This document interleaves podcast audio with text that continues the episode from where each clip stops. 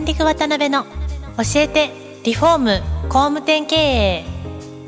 この番組はリフォーム工務店業界に特化した経営コンサルティング事業を手掛ける株式会社ランディングの代表渡辺翔一が住宅業界の経営者や幹部の方を毎回ゲストにお招きし業界のさまざまなことについてお聞きしていく番組です。えー皆さんこんにちは。今週も始まりました。ランディング渡辺の教えてリフォーム工務店経営、えー第262回目パーソナリティの渡辺です。えー今回のゲストもですね、前回に続き、えー現ブロードキャピタルパートナーズ代表であり、元グッドウィルグループの折口会長です。最終回になります。折口会長よろしくお願いします。よろしくお願いします。で、今回、まあ最終回ということで、まあ折口会長の今後のビジョンとか夢みたいなところを中心にお聞きしたいんですが、まあ現在その日本に戻られてですね、はいあの、起業家をこうインキュベートされてらっしゃる活動を中心にされてらっしゃるんだと思うんですが、実際その実業を再度されて一兆円企業を作っていきたいなとか、そういう感じではなくて、なぜその方向に進まれたのか、みたいなところの意義みたいなところがあればお聞かせいただけたらなとはい、思います。そうですね。まあ、3年前に、えー日本にも久々に戻ってきた時ですね、えー綺麗な桜を見ましてね、あ桜って綺麗だなと。はい。前は僕はこの綺麗な桜をみたいに自分が咲くことを目指してたなっ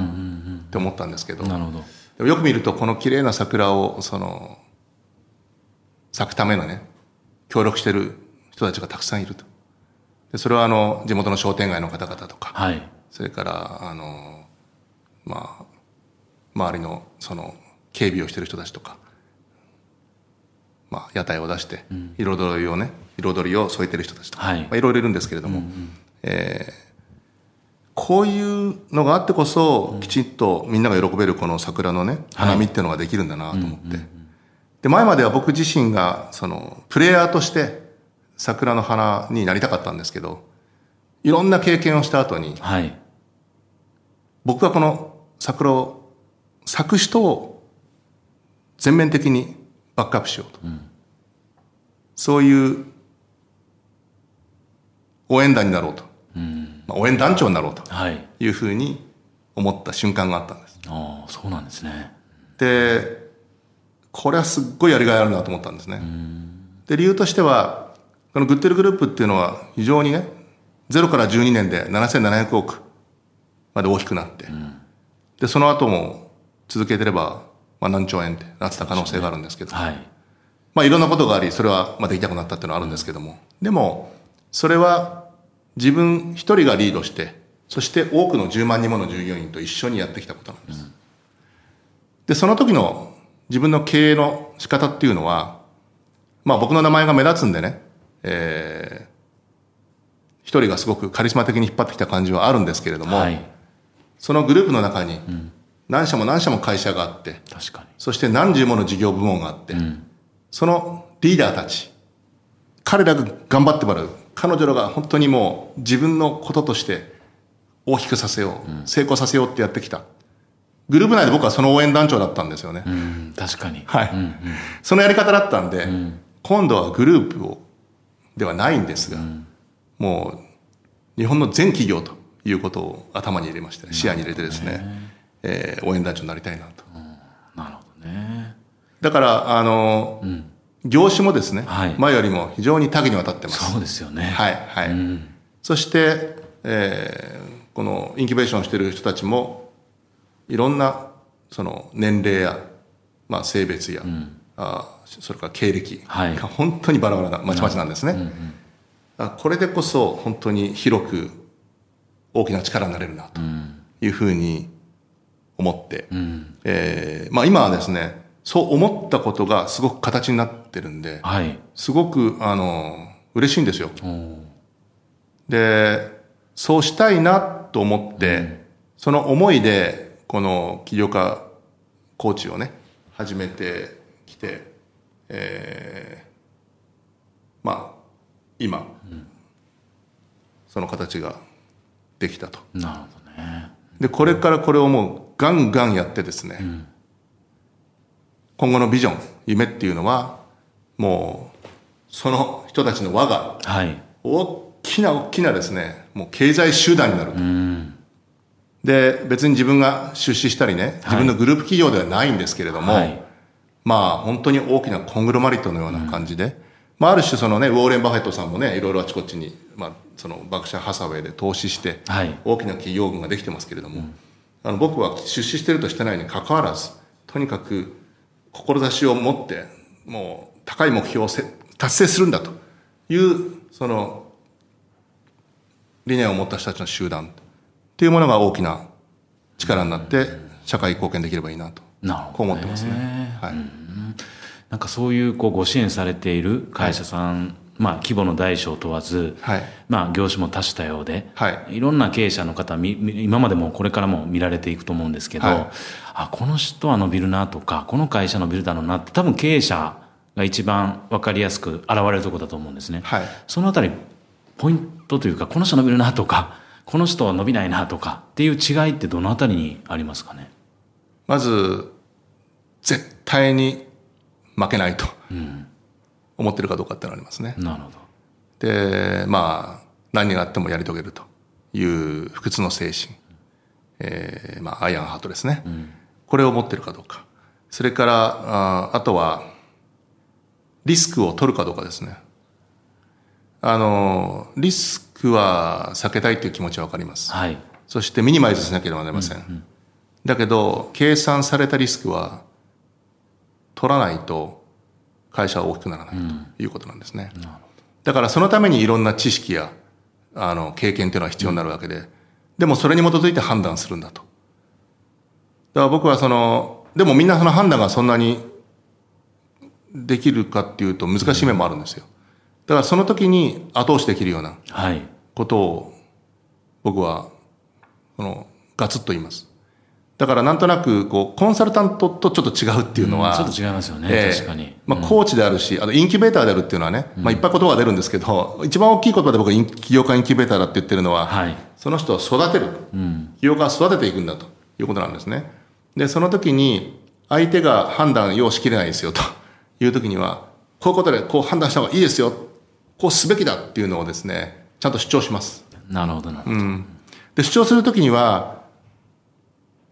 そこの周りに点在しているリスクっていうのは慎重に、慎重に見ます。見るんですけれども、それを通り越えて大きな成果があの出せると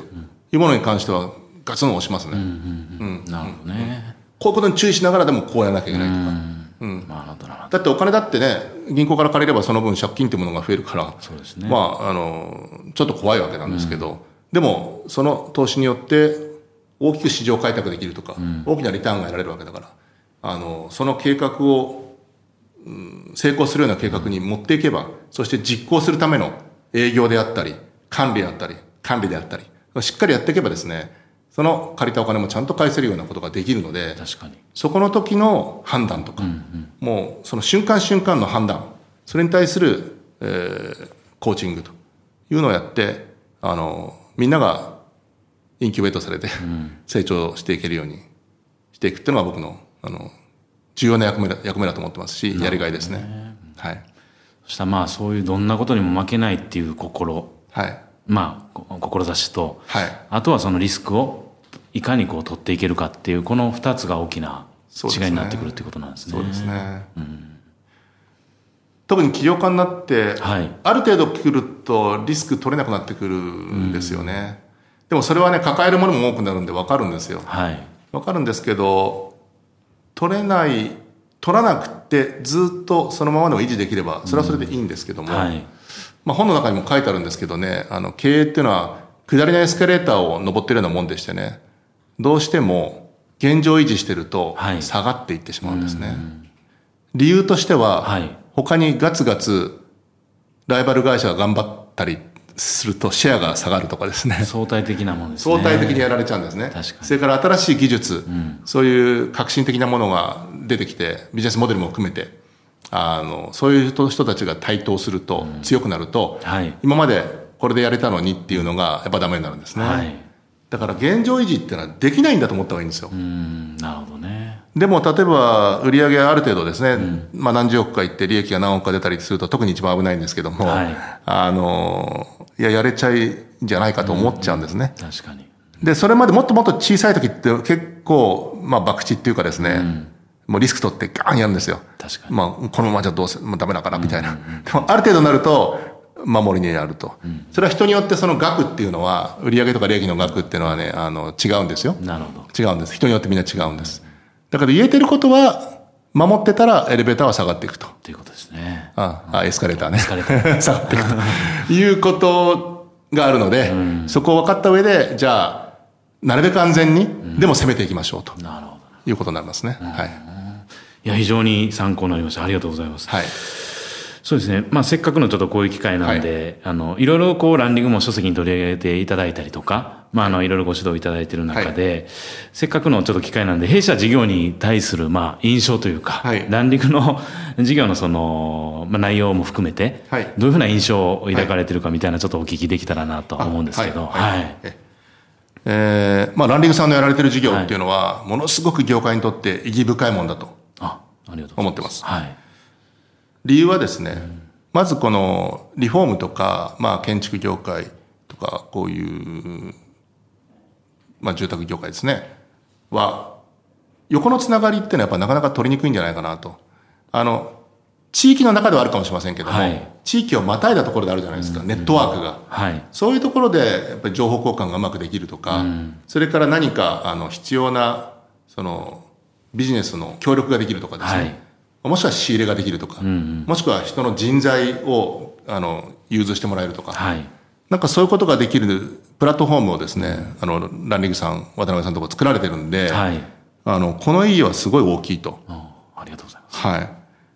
だから、あの、このネットワークに加盟されている会社さんですね、方々はですね、これを最大限有効利用していただきたいなと思います。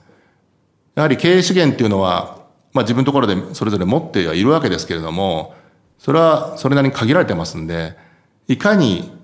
他の経営資源をうまく利用して大きな力を発揮するかということを考えていただきたいんですね。なその時に、はい、あの、このネットワークっていうのは、うんすごく有用に使えるというふうに思います。ありがとうございます。はいでは、あの、まあ、またあっという間に時間が来ちゃったんですが、最後に、まあ、あの、この番組を聞いている、まあ、経営者に対してですね、あの、はい締めの、まあ、メッセージみたいなものでいただけたらありがたいなと思います。はいはい。まあ大変な時代ですけども、常に希望を持ち続けて、高い目標に向かって、情熱を持って突き進んでいってください。もうその執念が全てを克服します。はい。ありがとうございます。えー、今回もですね、あの、折口会長にお越しいただいたんですが、まあ、あの、本当に最後のメッセージもそうなんですけど、アイアンハートというですね、はいまあ、書籍にも本当にバッチリなメッセージというか、ぴったりなメッセージだったなと思います。ぜひですね、この、えーいろんなこう、お話をこの3回で聞けたんですが、もう本当に書籍の中にもいろんなそういうエッセンスが詰まられているということなんで、ぜひ、あの、皆さんも、えーいろんな書店であったり、アマゾンであったりで、えーご購入いただけたらなと思います。えー、折口会長、どうもありがとうございました。ありがとうございました。今回もランディング渡辺の教えてリフォーム工務店経営をお聞きいただきありがとうございました番組では渡辺や住宅業界の経営者幹部の方へのご質問を募集していますウェブサイトランディングにあるお問い合わせフォームよりお申し込みくださいお待ちしています。